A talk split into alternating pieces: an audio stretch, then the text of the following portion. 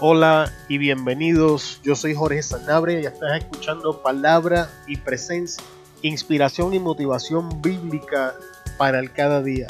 En el día de hoy vamos a estar hablando bajo el tema de vuelta a sus inicios y vamos a estar utilizando como base bíblica Primera de Pedro, capítulo 2, versículo 5. Leemos la, leemos la palabra con la bendición del Padre, del Hijo y del Espíritu Santo y la iglesia lavada con la sangre de Cristo dice, amén. Vosotros también, como piedras vivas, sed edificados como casa espiritual y sacerdocio santo para ofrecer sacrificios espirituales aceptables a Dios por medio de Jesucristo. Oremos. Padre, en el nombre de Jesús te adoramos, te bendecimos, engrandecemos tu nombre, Dios. Nada podemos hacer sin ti, Señor. No tenemos la capacidad, Dios, para hacer las cosas a las que tú nos llamas. Por eso en esta hora, Señor, en el nombre de Jesús, nos ponemos en tus manos, Señor.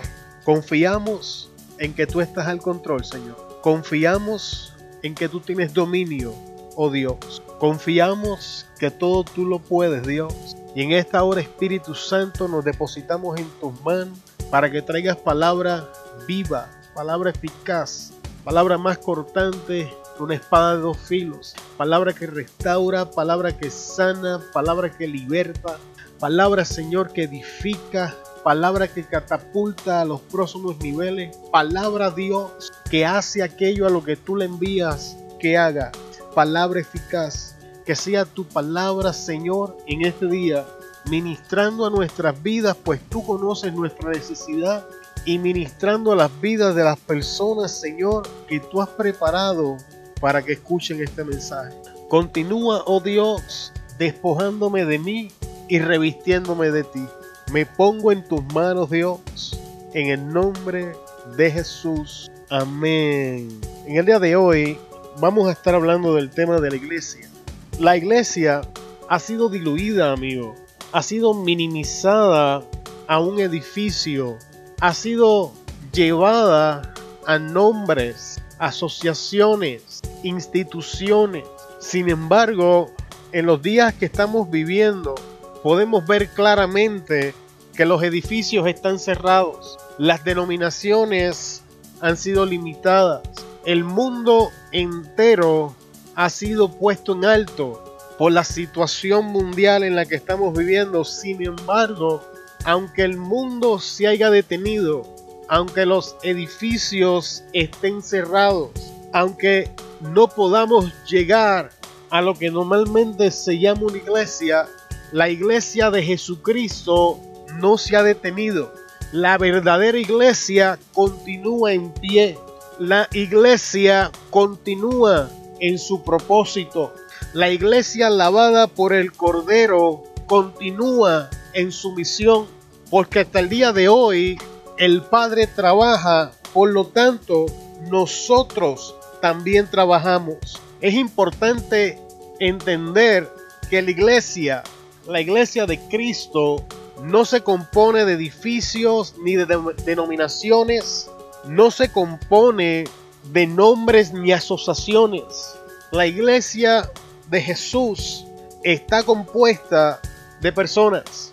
Acabamos de leer Primera de Pedro capítulo 2, verso 5 y el verso dice, vosotros también como piedras vivas, ser edificados como casa espiritual. La Biblia declara y estipula más allá de cualquier duda de que usted que ha sido lavado con la sangre de Cristo, de que yo que he sido redimido por la sangre del Cordero, nosotros somos la iglesia, que el Espíritu Santo hace morada en nuestro interior, que somos la casa de Dios. Y tenemos que entender que hemos vuelto al inicio.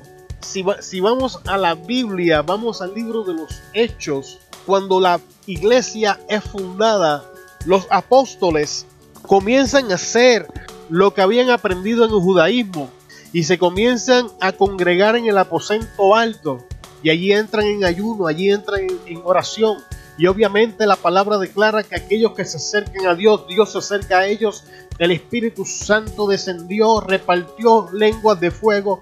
Pedro se levantó lleno de valor, de unción y poder, y predicó aquel mensaje donde cinco mil vidas aceptaron a Jesús compungidos por la palabra que salía de sus labios. Sin embargo, según vamos leyendo el relato bíblico, vemos que rápidamente Dios cambia el panorama, porque aquello que estaban haciendo los discípulos no era el plan de Dios para la iglesia, porque el plan de Dios no era edificar la iglesia encima de lo que ya había sido edificado. Dios tenía un plan distinto para la iglesia. Dios tenía un propósito diferente. Y rápidamente levanta una tormenta que se llama Saulo de Tarso. Y Saulo se levanta y comienza arrasar con los cristianos de aquel entonces, comienza violentamente a arrastrar las personas afuera y a llevarlas a juicio, comienzan a matar cristianos y rápidamente se son disparcidos.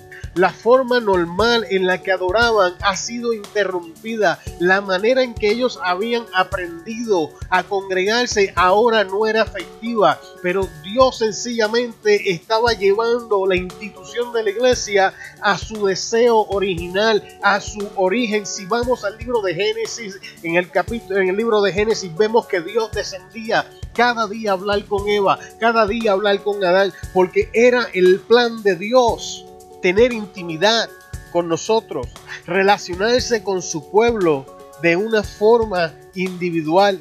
Era el plan de Dios interactuar con su creación de manera independiente. Nunca fue el plan de Dios los grandes templos. Nunca fue parte del plan de Dios las denominaciones. Nunca ha sido parte del plan de Dios las divisiones en las que estamos viviendo. Cuando usted lee la Biblia, cuando Dios habla con Moisés y hacen el tabernáculo, Dios le da una versión simple de lo que era el tabernáculo. No es hasta los tiempos de Salomón donde hacen el templo en, todo su, en toda su pompa, en todo su esplendor. Y sin embargo ese, ese templo constantemente fue derribado igual que las murallas y tenemos versos bíblicos donde estas cosas acontecen. Cristo mismo hablando del templo decía que venían tiempos donde no iba a estar. Es importante que entendamos que Dios no está interesado en edificios, denominaciones. Dios está interesado en ti. La iglesia eres tú. La palabra enseña que donde estén dos o tres congregados en su nombre, allí está Dios. Uno de los grandes problemas que ha traído este nuevo enfoque de la iglesia es que hemos con gran rapidez traspasado nuestra responsabilidad a otras personas responsabilidades que Dios había determinado sobre nosotros, ahora por las comodidades de un edificio, han sido traspasadas, han sido removidas del lugar original y restablecidas en un lugar donde nunca deberían estar. Si leemos en Josué capítulo 1 versículo 8, dice, este libro de la ley no se apartará de tu boca, sino que meditarás en él día y noche para que cuides de hacer todo lo que en él está escrito, porque entonces hará prosperar tu camino y tendrás éxito. Cuando usted repasa la ley, los israelitas eran instruidos a hablar y a meditar en la ley de día y de noche. Era la responsabilidad de cada individuo hacer el tiempo para estudiar la ley que habían recibido por parte de Moisés. Era la responsabilidad de estos individuos de meditar en estas palabras. Jesús lo enseñaba de esta manera. Escudriñad las escrituras, porque de ellas parecen que obtienen la vida eterna. La palabra escudriñar significa inspeccionar algo de manera íntima hasta que se entienden todos los mecanismos y cómo funcionan. Por eso es que Jesús no decía lee la palabra o lee la Biblia, no, me decía estudiala, profundiza en ella. Pero entonces en los días en que estamos viviendo, hasta no hace mucho, habíamos traspasado esta responsabilidad a los pastores, a los predicadores, a los maestros de la iglesia, cuando esta responsabilidad no era solo de ellos. Era responsabilidad suya, era responsabilidad mía. El sacar tiempo para instruirnos, le voy a decir más, bíblicamente hablando, si leemos la parte final del versículo 8, dice que cuando tú haces esto, entonces harás prosperar tu camino y tendrás éxito. Como hemos traspasado nuestra responsabilidad a este grupo de personas que Dios ha levantado con una función y le hemos añadido estas otras, es que muchos de nosotros estamos en estancamiento. Por eso no podemos alcanzar el éxito al que hemos sido llamados por parte de Dios, porque Hemos traspasado nuestra responsabilidad de estudiar las escrituras. Hemos traspasado nuestra responsabilidad de meditar en las palabras. Nos hemos vuelto irresponsables y en vez de ser independientes, nos hemos vuelto dependientes. Nos hemos hecho independientes de Dios y dependientes de los hombres. Pero en los tiempos que estamos viviendo, donde ya no podemos ir a la iglesia a congregarnos como antes lo hacíamos. Ahora te exhorto, amigo, que hemos sido llevados de vuelta al inicio. Toma tiempo en tu casa, siéntate, escudriña la Biblia. Tenemos recursos como el internet. Haz uso de diccionario. Intenta de entender lo que la palabra te enseña. Dice la palabra que te acabo de leer que cuando tú te sientes y comiences a estudiar la palabra, te comiences y sientes y comiences a meditar en la palabra, dice la Biblia que entonces Dios abrirá las puertas y te bendecirá y entonces te llevará de camino al éxito. Entonces serás próspero en todo lo que tú haces, pero hasta que mientras persistamos traspasando nuestra responsabilidad, estas cosas no van a pasar. Es nuestra responsabilidad relacionarnos con Dios. Es nuestra responsabilidad entrar en intimidad con nuestro Creador. Nunca ha sido parte del plan tener a terceras personas con una relación con nuestro Creador. Si Dios lo hubiese querido de esta manera, entonces en el huerto del Edén, Dios hubiese puesto a un hombre mediador o a otra persona que sirviera de mediador entre Adán y Eva y él. Sin embargo, esta persona no se encuentra. Esta persona no existe. Porque en el plan original siempre ha sido el deseo de Dios de estar en intimidad con nosotros. Siempre ha sido el deseo de Dios crear ese vínculo con su creación. Dios está locamente enamorado de nosotros. Dios nos ama a tal punto que dice Juan 3:16, de tal manera amó Dios al mundo que ha dado su Hijo unigénito, el único Hijo que tenía. Nos amó tanto que para salvarnos, que para restablecer esa conexión con nosotros. Jesús murió. Si usted estudia las escrituras en el Antiguo Testamento, se va a dar cuenta que en Génesis, mientras el hombre estuvo en el huerto del Edén, no hubo tercera persona. Siempre fue Dios y su creación. Dios y el hombre. Dios y el hombre. Que no fue hasta el libro de Éxodo. Escucha bien.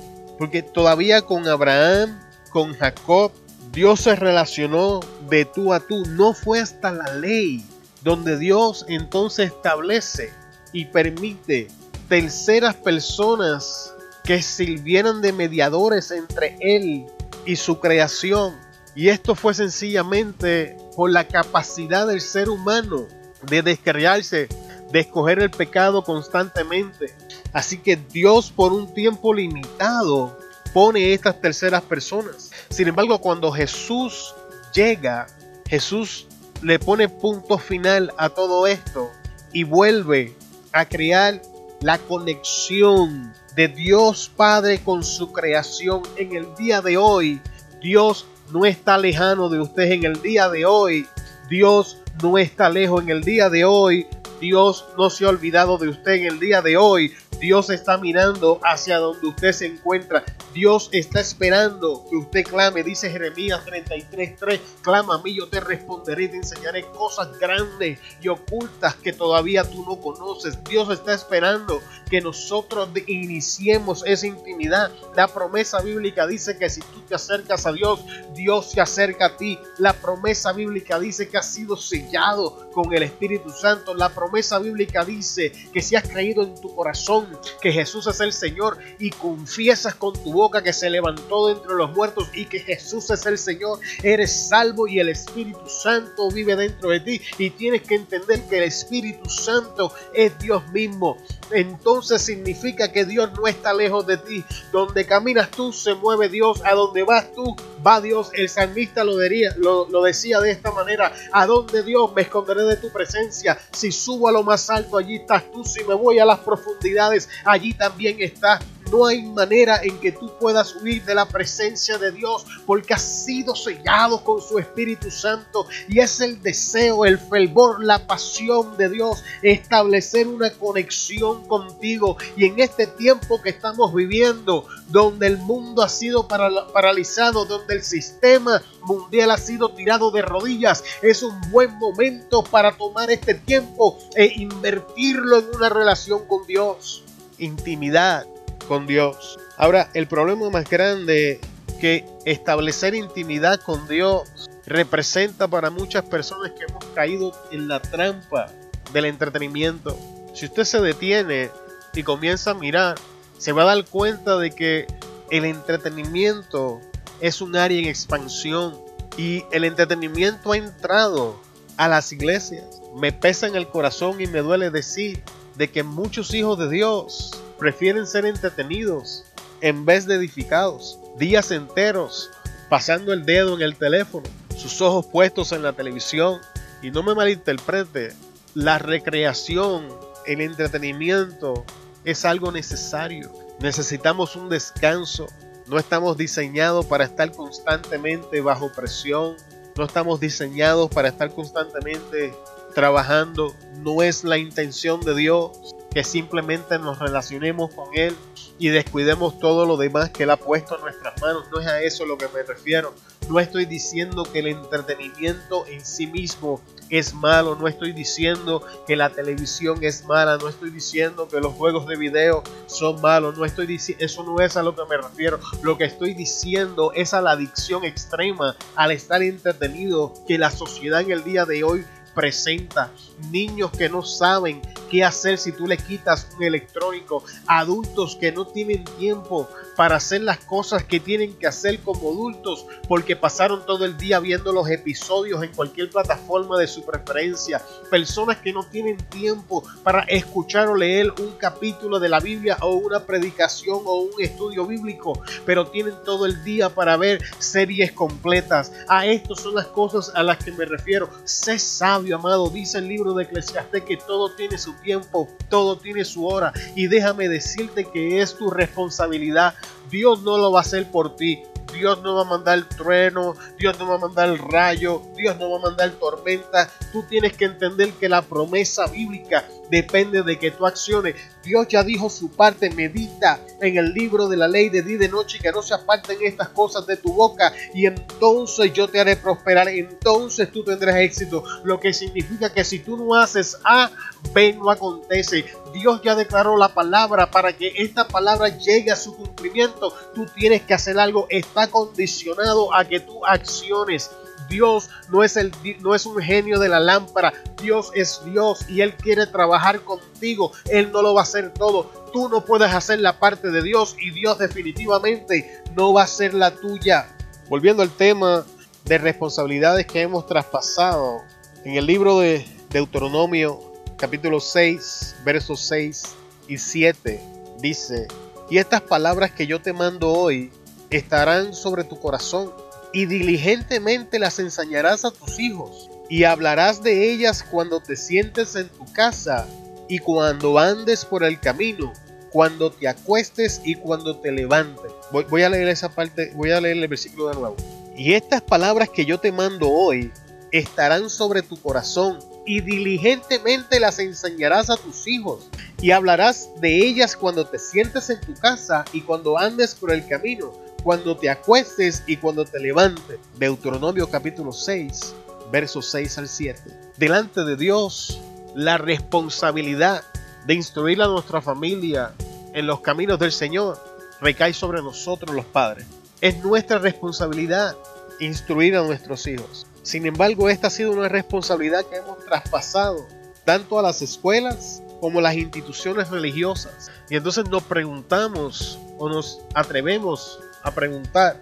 Voy a ser un poco más agresivo. Tenemos la desfachatez de preguntar de por qué estamos donde estamos. Y estamos en el lugar donde nos encontramos porque otros le están enseñando valores a nuestros hijos. Estamos donde estamos porque ya no queremos invertir tiempo en la edificación de nuestra casa porque estamos muy ocupados, entretenidos. Amigo, somos llamados a ser fructíferos. Y ser fructíferos y ocupados no es la misma cosa.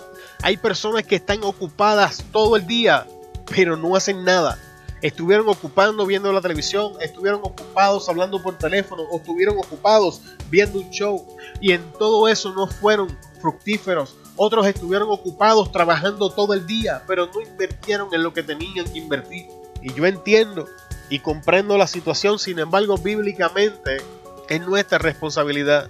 Y no hay forma de traspasar esta responsabilidad.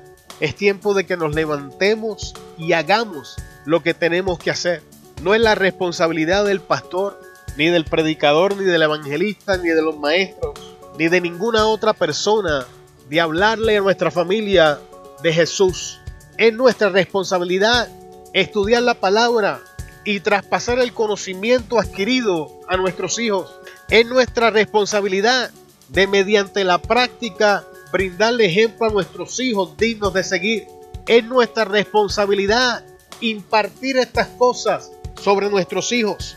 A las escuelas no les toca enseñarle valores a nuestros hijos. A las escuelas no les toca la formación del carácter de nuestros hijos. A las escuelas no les toca la higiene de nuestros hijos. Estas cosas las debemos hacer nosotros en la casa. Es nuestra, es nuestra responsabilidad levantarnos e invertir tiempo en la familia.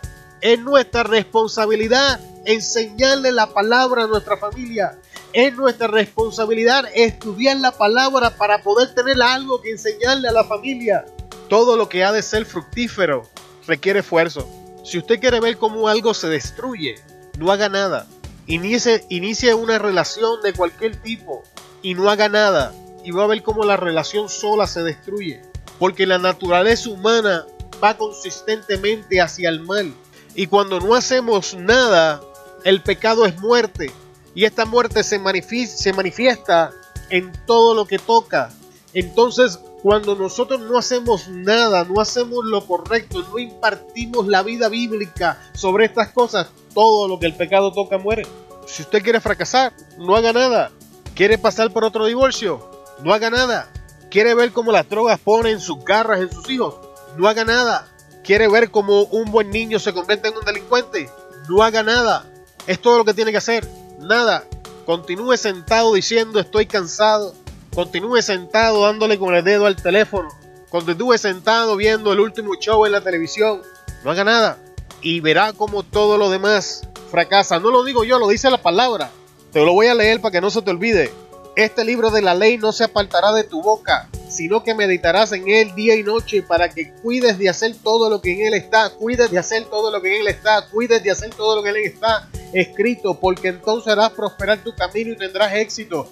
Y estas palabras que yo te mando hoy estarán sobre tu corazón y diligentemente las enseñarás a, a tus hijos y diligentemente las enseñarás a tus hijos y diligentemente las enseñarás a tus hijos. Una vez más, y diligentemente las enseñarás a tus hijos y hablarás de ellas cuando te sientes en tu casa y cuando andes por el camino, cuando te acostes y cuando te levantes, cuando te acuestes y cuando te levantes. No lo digo yo, amado, lo dice la Biblia. Y sé que quizá no es la palabra que estabas buscando escuchar, pero Dios nos ha regresado al inicio. En este momento en el que nos encontramos, no es el tiempo de andar culpando a tal o a cual. Este es el mejor momento para volver a comenzar. Este es el mejor momento para invertirlo en relaciones fructíferas. Yo te exhorto en este día en el nombre de nuestro Señor Jesús, sé fructífero. Comienza a planificar tu tiempo de ocio, tu tiempo de entretenimiento. Comienza a planificar tu tiempo en el que vas a hacer algo fructífero. Preséntalo delante del Señor. Que Dios te dé gracia, Dios te dé sabiduría, que Dios te dé revelación de cómo comenzar a hacer estas cosas porque yo entiendo que es difícil. Yo no caí de otro mundo. Yo entiendo lo difícil que es hacer estas cosas. Pero como, alguien, que vivía en fracaso por 13 años bajo la esclavitud de la drogadicción, te puedo decir que el precio que vas a pagar por no hacer algo va a ser mucho más alto que el precio que vas a invertir para hacer algo. Que la ganancia que vas a obtener en invertir el tiempo en donde lo tienes que invertir va a ser mucho mayor que la, que la ganancia que vas a sacar en tu inversión en el teléfono. En este día mis palabras son de exhortación. No es mi intención condenarte, eso, es trabajo del diablo, el Señor lo reprenda. Es mi, es mi intención confrontarte con nuestra realidad y nota que digo nuestra. Yo no me estoy sacando del grupo. La palabra de Dios nos ministra a todos nosotros. Te confieso abiertamente que yo también tengo áreas donde tengo que trabajar en estas cosas. Sin embargo, reconozco la bendición a la que Dios me quiere llevar y yo en esta hora en el nombre de Jesús te exhorto a que inviertas tiempo en tu familia. Que esto que el diablo ha diseñado con intención de destruirlo, con intención de paralizarlo, con intención de impartir miedo, Dios lo va a voltear en bendición. No sé cómo, no sé cuándo, no sé dónde. Solo sé que en tu casa las decisiones dependen de ti y Dios está loco porque tú las inicias porque cuando tú las inicies, dice la palabra, vuelvo y te repito, entonces vas a ser próspero, entonces los caminos van a ser abiertos. Eso es lo que Dios quiere. El diablo nos encierra, Dios quiere abrir camino. El diablo quiere frustrarnos, Dios quiere llevarnos al éxito. El diablo nos quiere entretenido, Dios nos quiere fructífero. Amado, en el nombre de Jesús te bendigo. Muchas gracias por estar con nosotros en palabra y presencia en el día de hoy. Se despide de ustedes este su siervo Jorge Sanabria y te veo en la próxima. Bendecidos.